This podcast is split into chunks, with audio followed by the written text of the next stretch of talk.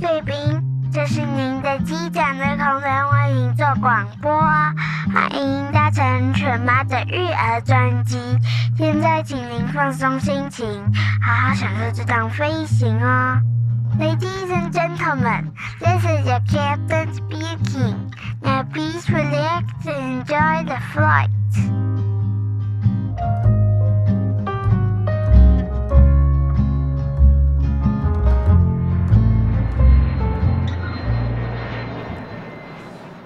大家好，我是犬妈，欢迎光临犬妈的育儿专辑。今天是我计规划已久的一个全新单元，就是犬妈阅读室。因为大家也知道说，其实我非常喜欢看各式的亲子教养的书，或者是身心灵的书。那我觉得，其实这些书每次我看完之后啊，都有非常多的心得跟感想。但是我如果把它写在粉砖上的话，对我来讲其实是会比较吃力的，因为要太多话要讲了。然后，所以我后来决定说，如果把它放在这个 podcast 上呢，我觉得一方面呢是比较有温度，二方面因为现在的人其实越来越没有时间花很多时间看大量的字。然后透过 Podcast，像我，也自己也很喜欢透过 Podcast 听书。所以呢，我今天是不是说真的要念一本书给大家听，而是说我想要跟大家介绍一本我自己觉得很喜欢的一本书。今天因为这一本书其实有非常多的单元，所以我只会讲其中一个单元，然后让大家能够听到说我。是怎么样？是去诠释说我所学习到的心得。这本书呢，就是萨提尔的故事沟通，这是李怡婷老师所撰写的，是远流出版社是所出版的。他。这一本书呢，其实非常的特别哦。它其实它是一本教养书，也是一本能够让父母跟孩子连接情感的亲子书。它更是能够让孩子可以接触萨提尔模式冰山的故事书。你看哦，才一本书就有三种功用诶，所以我真的觉得，其实每个家庭都应该要拥有一本这样的好书。那这本书呢，其实它就是在讲五个关于爱的故事，然后每一本每一个故事最后呢，还会有应该说写给孩子的一封信，让孩子能够更加理解说，透过这个故事，他是怎么样去跟萨提尔女士的这个观点去做连接。那这本书呢，其实是探讨了五个议题，它就是涵盖了表达、期待、观点。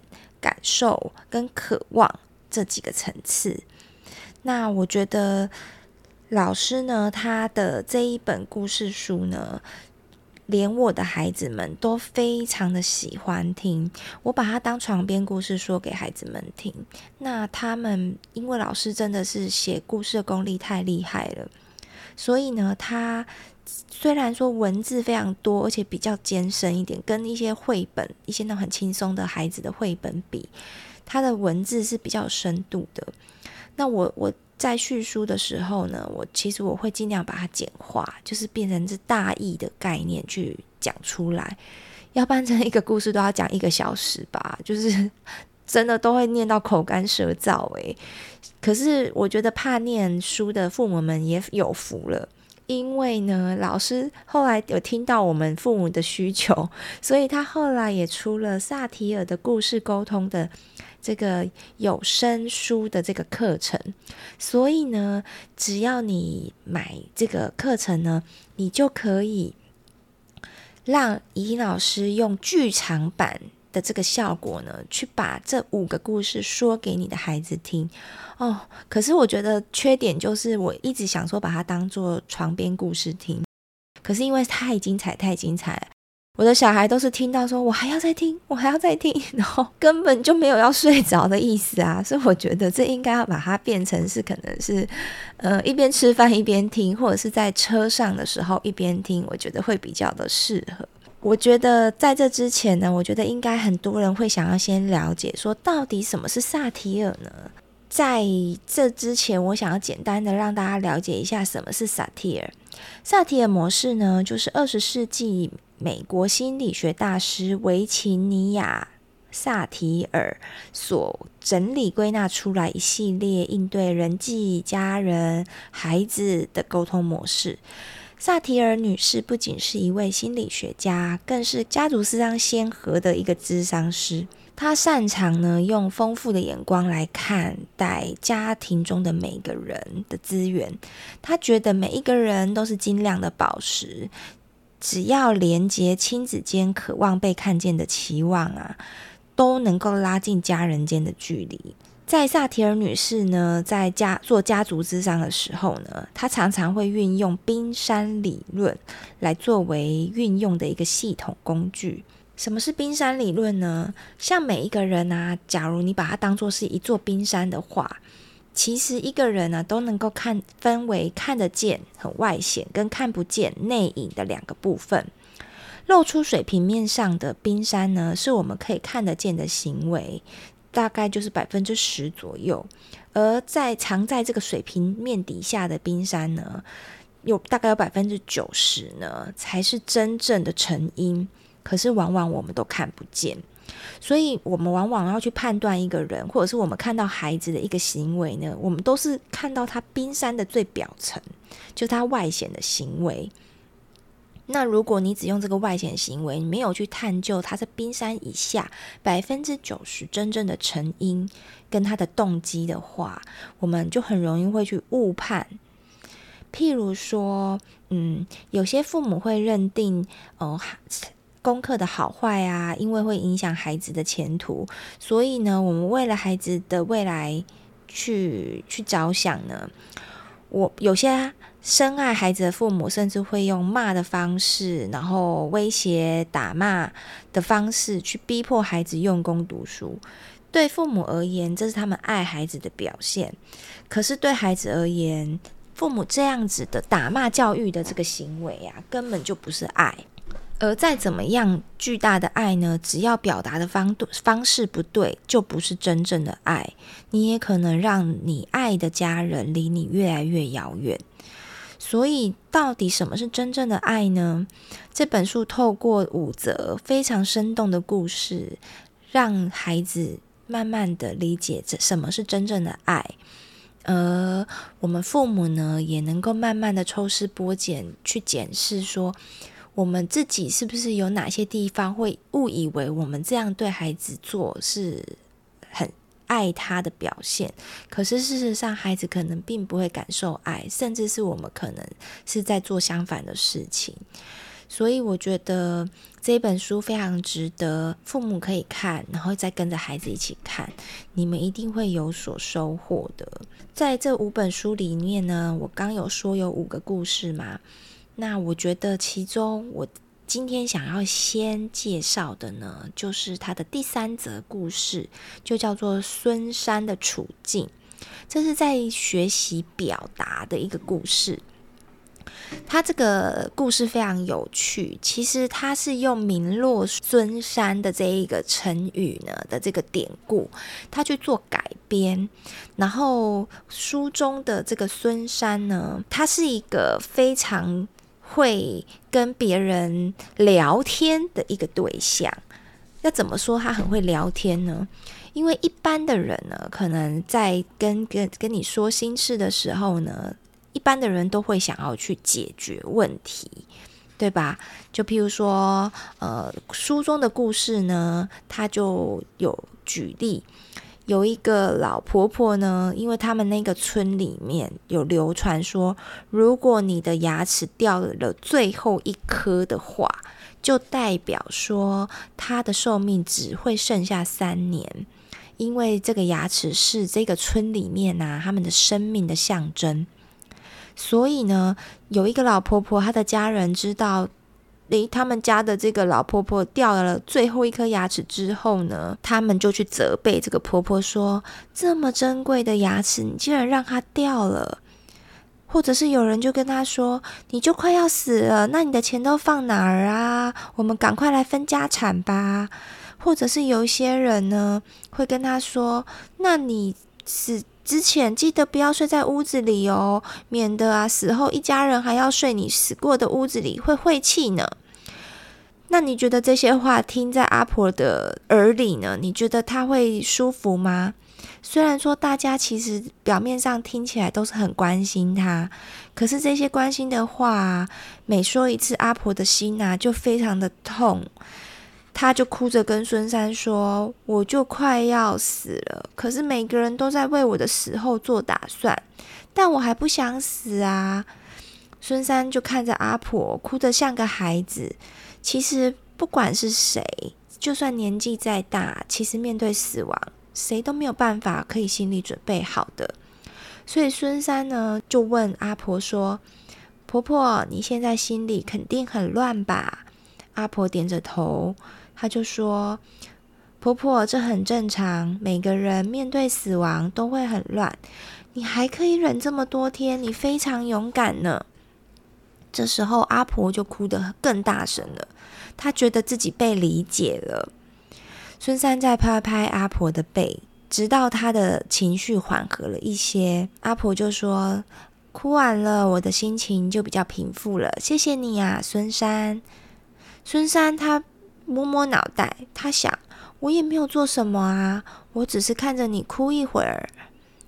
阿婆说：“就是因为你没有做什么，所以我才能够自在的哭啊。”孙三轻柔的问着：“婆婆，你最后一颗牙齿掉了，那你打算怎么过往后的日子呢？”阿婆她听了这个问题，她眼眶又红了。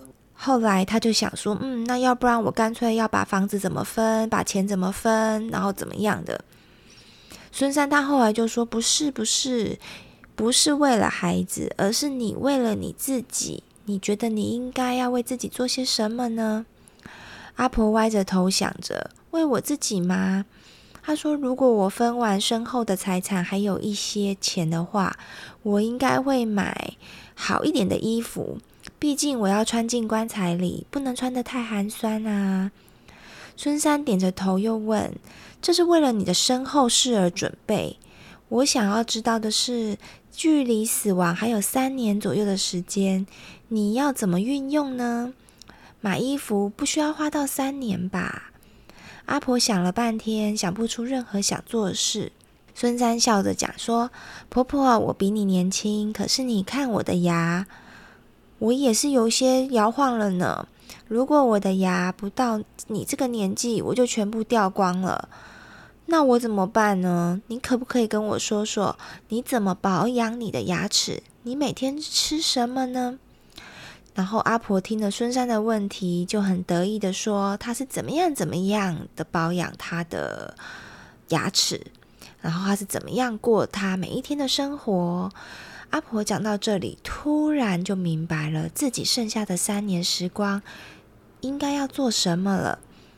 她说：“孙三，我明白了。”她开心地说：“我以前啊，我每天都很忙碌，然后呢，我才会为了自己吃好一点。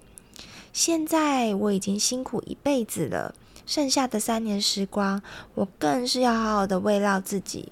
我要吃遍美食，我要去游历，我要去做我想要做的任何事情。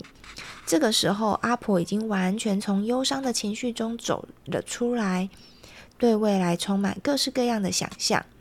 她想着，我还有三年的时间可以值得去享受，她就觉得开心极了，就没有去心思去思考三年后死亡的日子。所以呀、他就很开心的说：“孙三，谢谢你，跟你聊一聊之后，我觉得心情好极了。”孙三他就觉得好奇怪哦，我其实我也没有说什么啊，我只是一直不断的关心你，问你很多问题而已，我没有去帮上你什么忙。结果婆婆就跟他说：“哎呀，你不要说傻话，任何人跟我说话都让我很伤心。”可是遇到你，我却什么都想明白了。这真的就是你的功劳。在这个之后呢，书中还有非常非常多的例子呢，让我们知道说，其实当问题出现的时候呢，千万不要试着去解决问题。如果你想要去解决问题，然后不断的跟他说你应该要怎么做啊，然后或者是跟他说道理呀，其实啊，对方都是听不下去，而且反而是更难过的。再一次，这个说话方式呢，其实就叫做一致性。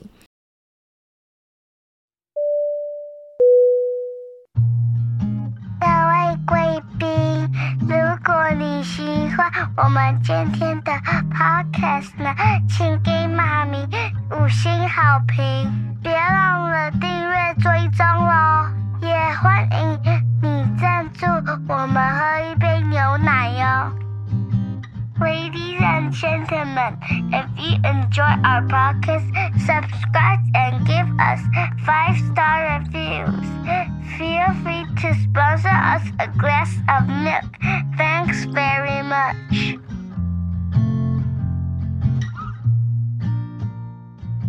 你可以发现，在这个故事中啊，每一个跟孙山相处的人呢，都能够从孙山的话语中得到许多温暖和力量。当我们可以从别人的提问中，可以得到美好的感受，觉得自己真心的被关心了、被重视了，会让对方有这样的感受，是因为说，当我们提问的过程中，我们的想法都是站在对方那边，用对方的角度来看这个世界跟事件，而不是从自己的观点去出发。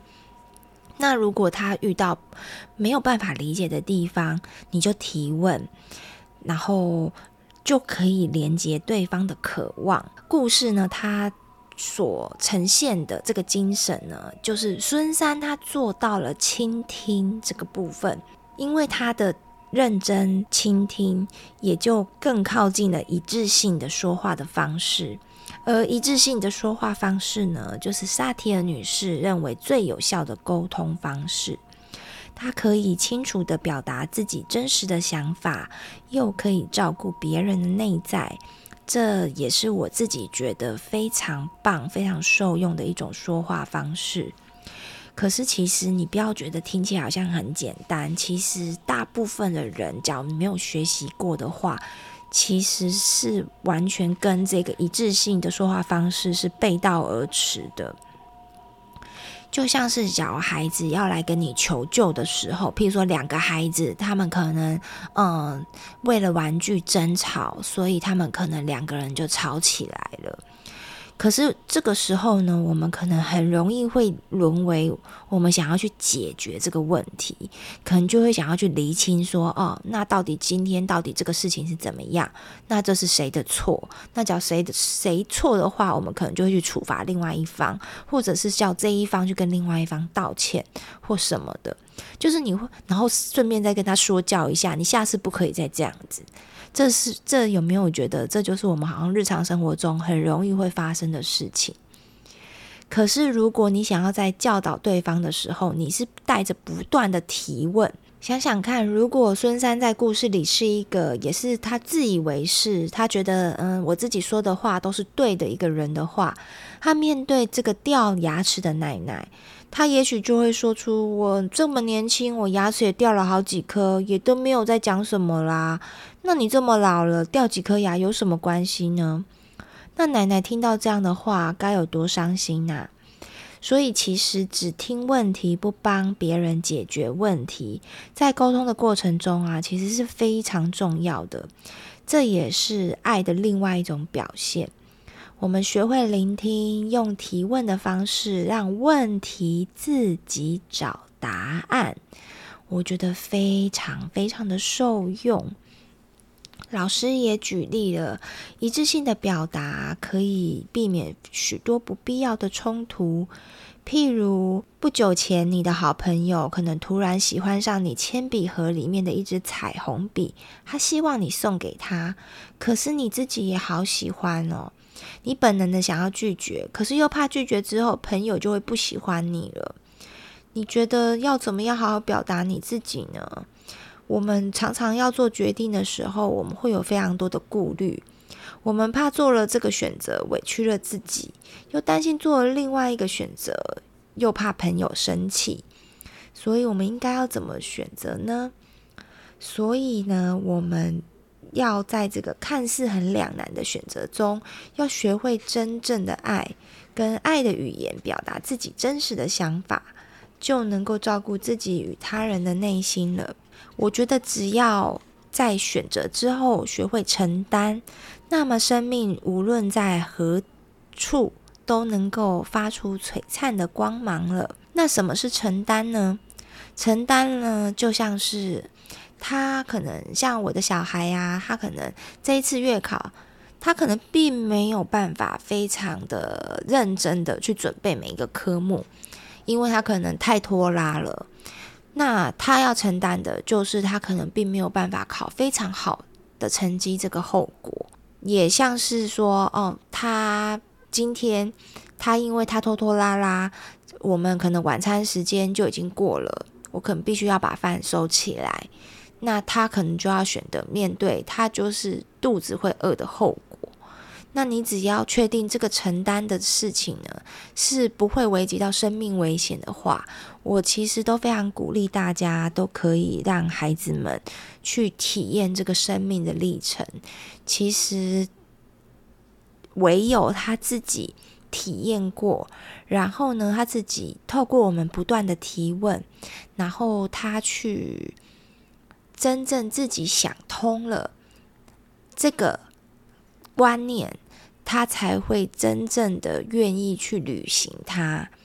譬如说，像诶这一次月考，我刚刚有讲嘛，他可能并没有非常认真的准备，他可能就是因为他太拖拉了。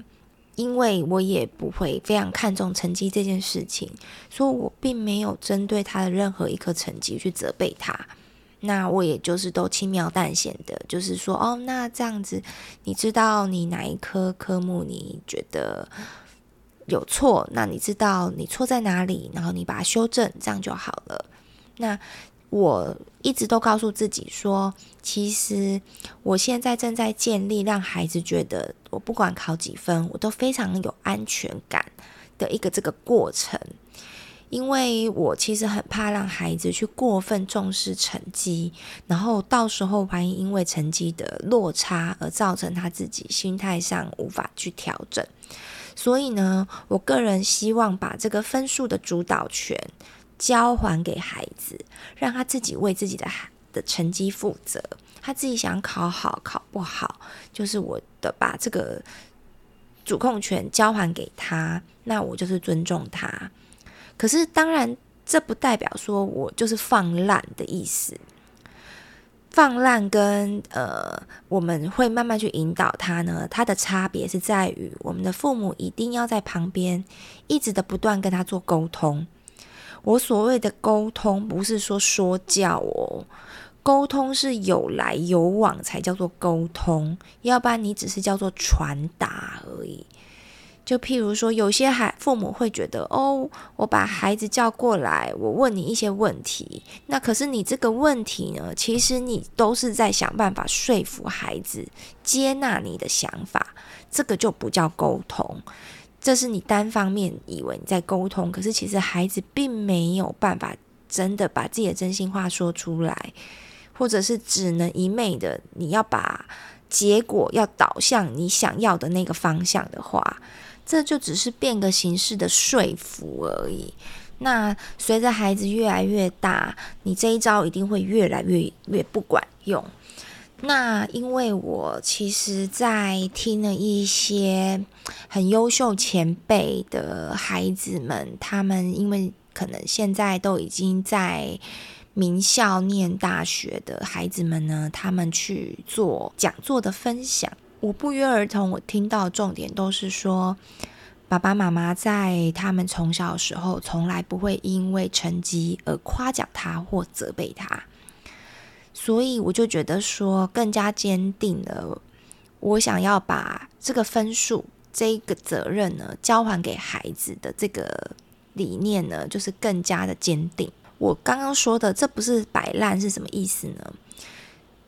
举例来说，像当我的儿子呢，他可能发现说，他可能也没有考得比上一次理想，我也没有什么太大的情绪波动，我也不会因此而像有些父母可能会觉得有一点，就是可能会还是语带会有点，可能让他觉得说父母现在有点失望，或者是说拐个弯让他的孩子可能希望说他下次可以考更好，或者是什么给他压力。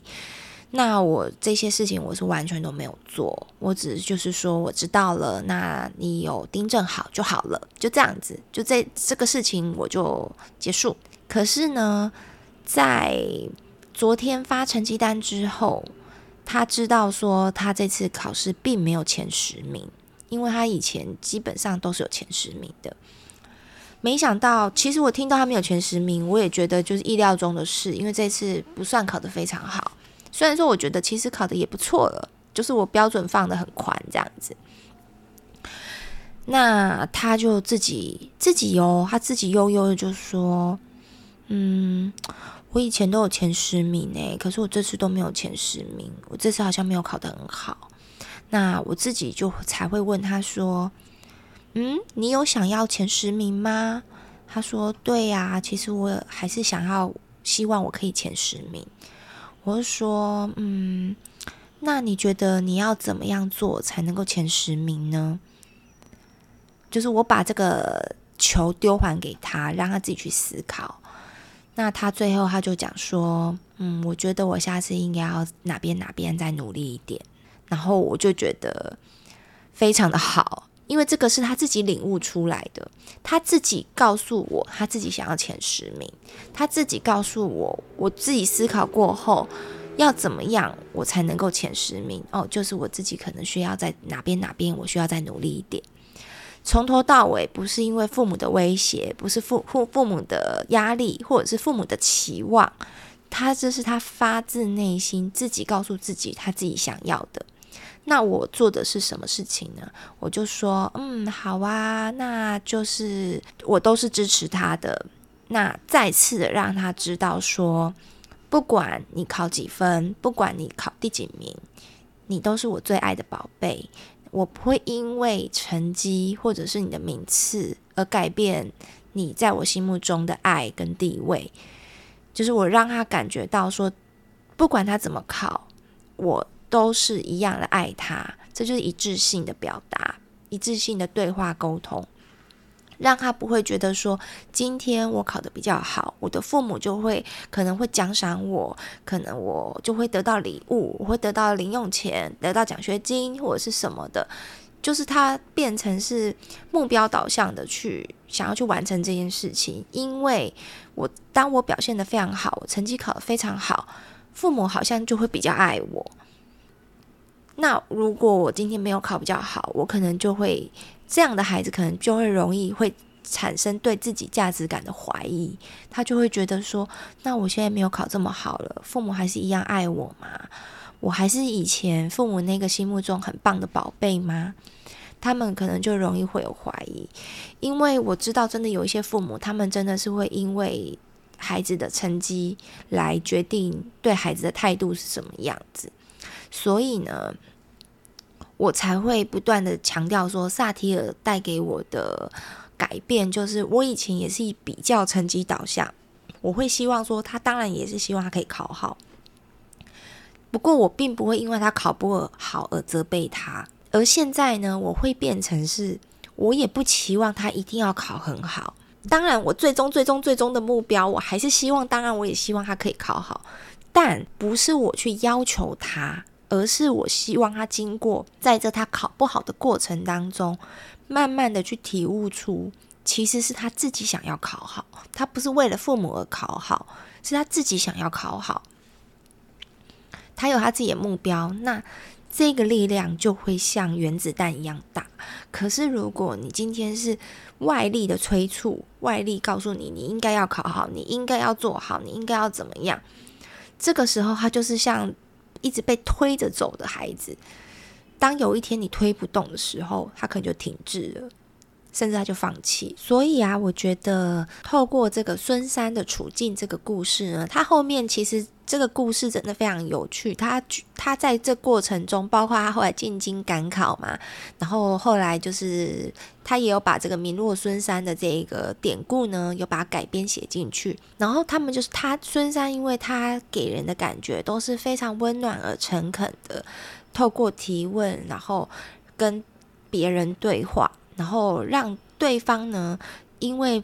他的提问必须要自己不断的思考，思考之后呢，他就会突然想通了，这件事情问题呢，就会自然而然的被解决了。我觉得不要试着去刻意解决问题，就是这本书传达出来非常重要，而我以前不知道的的一个概念。我觉得相信你们也会非常的受用。那如果想要再更进一步了解这本书的话呢，也欢迎可以上博客来或者是各大书店呢，就是可以去翻阅或者是把它订回家。我非常推荐，极力推荐大家可以带一本回家，然后跟你的孩子一起晚上亲子共读，甚至呢，就是可以买他的有声书，让这个剧场版的故事来。帮你说给孩子听，真的非常的好听哦。那今天的犬妈的阅读室这个书房呢，我们今天就说到这边，我们下次见喽，拜拜。各位贵宾，我们即将降落，希望你们喜欢今天的内容，下次要再来听哦。再见。Ladies and gentlemen, now we are ready for landing. Hope you liked today's podcast. See you next time. Bye bye.